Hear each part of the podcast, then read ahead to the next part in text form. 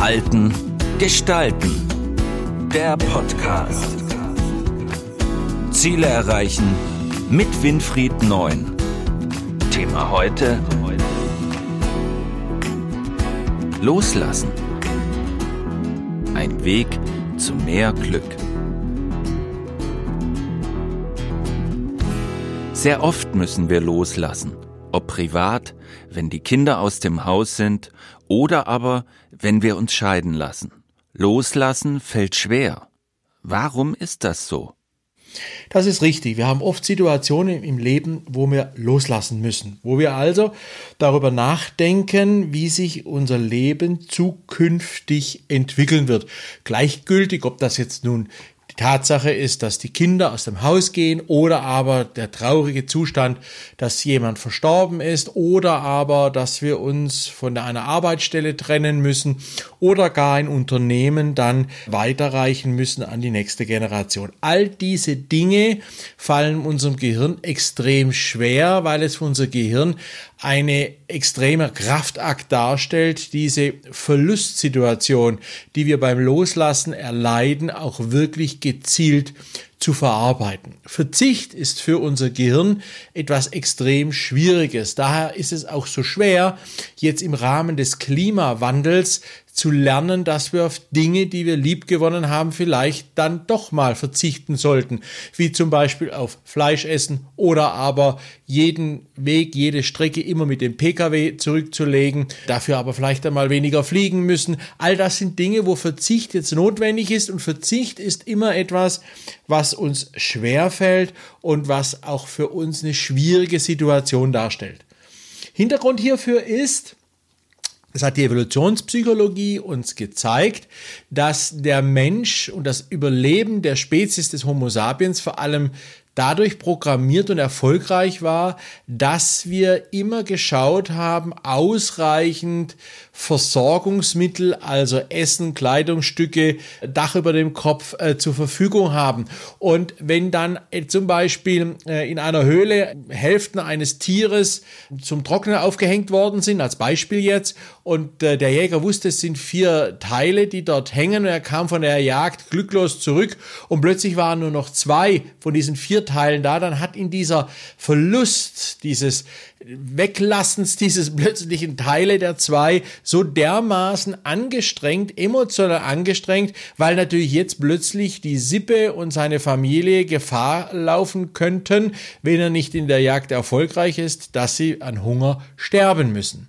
Das heißt, der Verlust ja immer für unser Gehirn ein Alarmsignal, Achtung, Achtung, das könnte jetzt gefährlich werden. Und so ist eben halt auch Verzicht beziehungsweise Loslassen immer ein schwieriger Prozess, wo unser Gehirn sehr intensiv im Dialog der rechten und linken Gehirnhälfte arbeiten muss. Welche zentralen psychologischen Aspekte spielen beim Loslassen eine Rolle?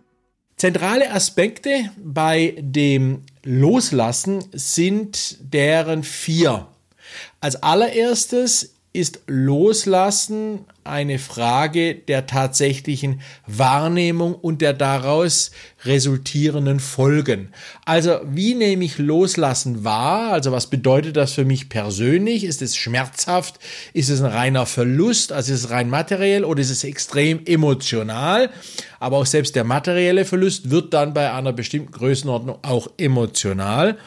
Und dann, was bedeutet das für mich? Also welche Auswirkungen hat das für mich? Und dieser psychologische Aspekt des Abwägens der Auswirkungen, ist es lebensbedrohlich?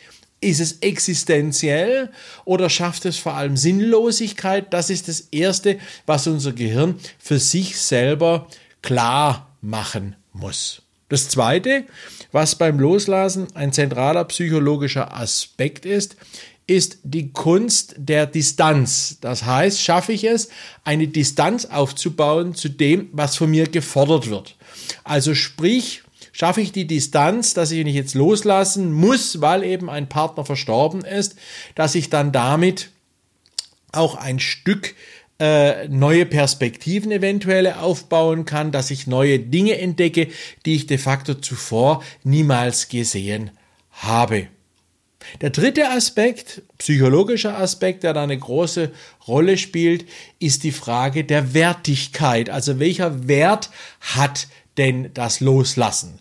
Wenn ich weiß, dass Verzicht durch Fleisch oder auf Fleisch, äh, auf äh, Flugreisen oder auf Pkw-Nutzung äh, etwas Positives bringt, nämlich für unsere Umwelt und unseren Planeten rettet, dann wird plötzlich der Verzicht etwas Wertiges, etwas Sinnvolles. Also Wertigkeit und Sinn sind hier ganz eng miteinander verbunden und diesen Aspekt muss man unserem Gehirn immer wieder klar machen und muss mit dem Gehirn immer wieder aufbauen, dass man sieht, dieses Loslassen, auch wenn es tragisch ist, hat einen Sinn, weil sich eben neue Dinge dadurch ergeben, neue Möglichkeiten ergeben, die man zuvor nicht erkannt hat.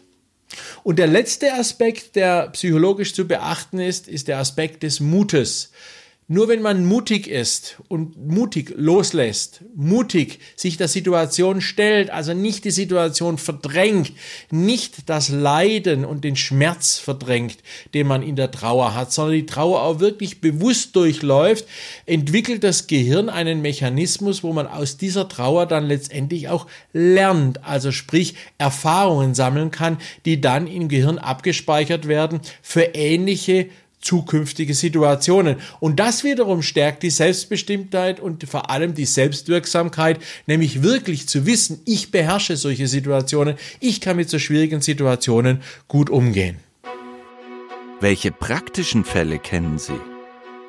Es gibt viele praktische Fälle, die ich im Rahmen meines Coachings und der psychologischen Beratung äh, erlebt habe. Das sind Fälle von wirklich schmerzhafter Trauer durch den Verlust eines geliebten Partners, äh, Familienmitglieds oder Freundes, bis hin zu dem Loslassen äh, im Rahmen eines ähm, Übertragens eines Unternehmens. Und wenn man gerade mal den letzten Punkt als Beispiel, dann sieht man dort, dass es doch sehr, sehr schwer ist für die ältere Generation, gerade wenn sie sehr lange in einem Unternehmen tätig war, als geschäftsführender Gesellschafter, also als Inhaber, dann loszulassen.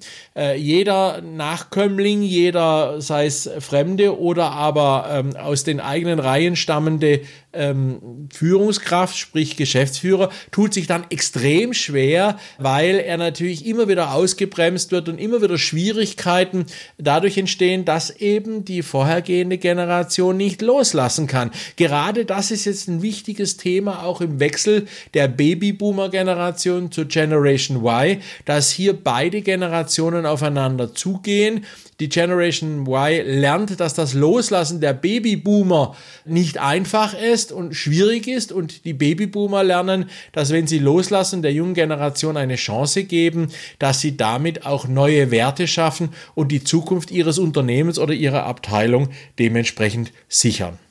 Geben Sie uns doch Tipps, wie wir leichter loslassen können. Praktische Tipps, wie man richtig loslässt, sind deren drei, auf die man sich konzentrieren sollte. Als allererstes sollte man, wenn man irgendwo loslassen muss oder loslassen will, versuchen zu erkennen, was macht mir eigentlich bei dem Loslassen am meisten Schwierigkeiten.